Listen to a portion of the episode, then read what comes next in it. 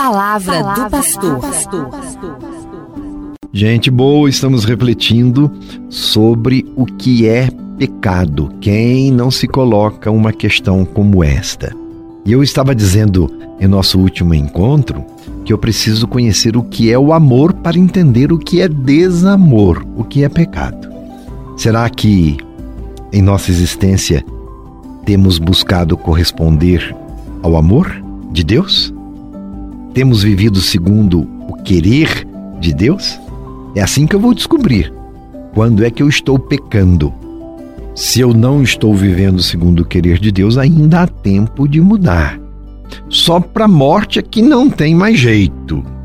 Mas enquanto se vive, é possível lutar contra o mal e contra o pecado e as suas tentações. É possível refazer o caminho e se converter. Por isso estamos refletindo.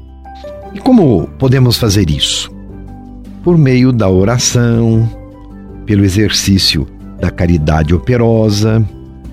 Quanto mais se ama, mais se aprimora a capacidade de amar.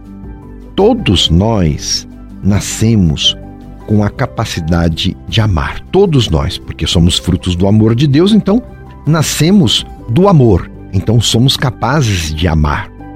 Mas quando o pecado encontra espaço em nossa vida, o desamor se manifesta e tira a harmonia da vida e da nossa própria existência. Por isso estamos refletindo sobre a condição humana ferida pelo pecado. O pecado, em primeiro lugar, nos fere na espiritualidade, quer dizer, na nossa intimidade com Deus. A Deus não se engana e todos sabemos disso. Ora, quando o mal é praticado, o malfeitor faz como Adão e Eva, naquele relato do Gênesis que a gente sabe. Adão e Eva se esconderam ao escutar os passos de Deus. É. E em segundo lugar, o pecado, além de ferir a Deus, fere o irmão, atrapalha a convivência e as relações humanas. E quando é que pecado atrapalha o bom relacionamento? Quando, ao invés do amor, reina os sentimentos de ódio, de competição, de violência, de mentira, de engano, de injustiça. Essas ações todas que contrariam o projeto de Deus. E não foi assim que aconteceu também com Adão e Eva? Então um ficou jogando a culpa sobre o outro. O pecado nos faz inimigos e confunde a nossa vida. É o pecado o fruto do agir do pai da mentira. E aí nós aceitamos e acolhemos, então se torna nosso pecado.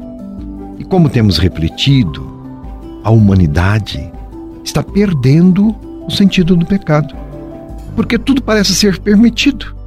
E muitas vezes aqueles que vivem bem e que são pessoas de referência para o bem são considerados antiquados frente à falsa autonomia do ser humano que vê nas falas dessas pessoas boas uma forma de limitá-las na sua liberdade, um atentado à liberdade. Ah, quando o padre ensina, quando o agente de pastoral ensina, quando o catequista ensina, quando o papai e a mamãe ensinam, é, nós achamos que estão interferindo na nossa liberdade. Para muitos hoje, nada mais é pecado. Mas o que é então o pecado? Qual que é a maldade intrínseca que acaba nos convencendo de dentro para fora, no nosso coração, a não agir como pessoas boas? A definição e a malícia do pecado, que o torna uma coisa intrinsecamente ruim, é que a criatura quer tomar o lugar do Criador. O homem, usando sua liberdade, arvora-se em seu egoísmo e orgulho, a colocar-se no lugar de Deus. Eu sou o Senhor, diz o homem, então eu vou agir do jeito que eu quero. Não tenho limites mais, o limite é a minha vontade. Então diz não, diz não a Deus e às pessoas de bem. Diz não a Deus e se faz Deus de si mesmo. E é absurdo. Coloca as coisas, o dinheiro, o prazer, o poder, acima de tudo aquilo que é bondade, que é amor, acima de Deus. As coisas passam a ser mais importantes que as pessoas. Eis a malícia intrínseca, a maldade do pecado. As coisas ficam mais importantes que Deus. E isso é idolatria. As pessoas criam ídolos, os seus bezerros de ouro, e se colocam acima da vontade de Deus, do bom senso, das relações equilibradas entre as pessoas. A Bíblia chama a esse fenômeno que acontece no coração do homem de mistério da iniquidade. Ou seja, aqueles que fazem a experiência do mal, mistério da iniquidade. A experiência do mal que está presente em nosso coração e na história. Foi na queda dos nossos primeiros pais, Adão e Eva, que tudo isso se manifestou.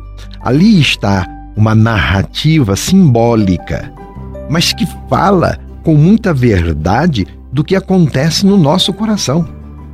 E como Adão e Eva, e já com Adão e Eva, o plano de Deus foi transgredido. É o que a tradição da fé chama de pecado original, ou pecado da origem, originante, porque se deu lá no começo de tudo. É a origem de todos os pecados, inclusive dos pecados pessoais. Aconteceu, portanto, uma desordem naquele plano originário de Deus. Lá foi dito um não redondo ao projeto de Deus. E a partir desse instante, então, o pecado foi ganhando proporção e se aninhando no coração humano e gerando vícios, soberba, avareza, luxúria, inveja, gula, ira, preguiça. Olha só. E como saber se eu pequei, se uma pessoa pecou? O pecado é feito através de uma ação acompanhada por uma intenção desordenada. Guarde isso. Como é que eu sei se eu pequei? Pecado é feito através de uma ação acompanhada por uma intenção desordenada. Isto é, quando alguém faz uma coisa que não deve, sabendo que está fazendo o mal. É aí que acontece o pecado. E a consciência nos adverte. Há também o pecado de omissão. A pessoa deixa de fazer aquilo que deve fazer de bem e a consciência também nos adverte desta obrigação. Portanto, o pecado está na consciência desordenada e na ação para o mal. Um exemplo para você entender. Você tem condições de ajudar alguém e se omite. E a nossa consciência não deixa barato. Acusa logo. E aí vem o remorso. Pecado de omissão é o maior responsável pelas estruturas injustas, pecaminosas. É o pecado social que nós vemos aí. Muita coisa não acontece de bem porque nós nos omitimos. Nós nos escondemos dentro de nós mesmos segundo as nossas conveniências. Somos omissos em fazer o bem. Isso é um grande pecado. E fica então uma pergunta para todos nós neste momento. Será que os nossos governantes, durante essa pandemia, eles têm dormido com tranquilidade diante de tantas mortes e sofrimentos? Será? Será que eu estou fazendo a parte que me compete nesta pandemia? Você está fazendo? Tenho sofrido com quem sofre próximo a mim? Olha, cuidado com o pecado de omissão. Enfim, lutamos contra o pecado a vida inteira. E algumas vezes ele nos vence a verdade, nos enfraquece. Por isso é preciso conhecer bem o inimigo que queremos combater. E o pecado é vencido somente quando eu me deixo tocar pela graça de Deus, pela sua infinita misericórdia, que me perdoa e me dá a força para não voltar a pecar.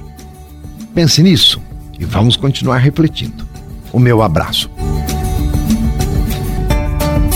Você ouviu Palavra do Pastor.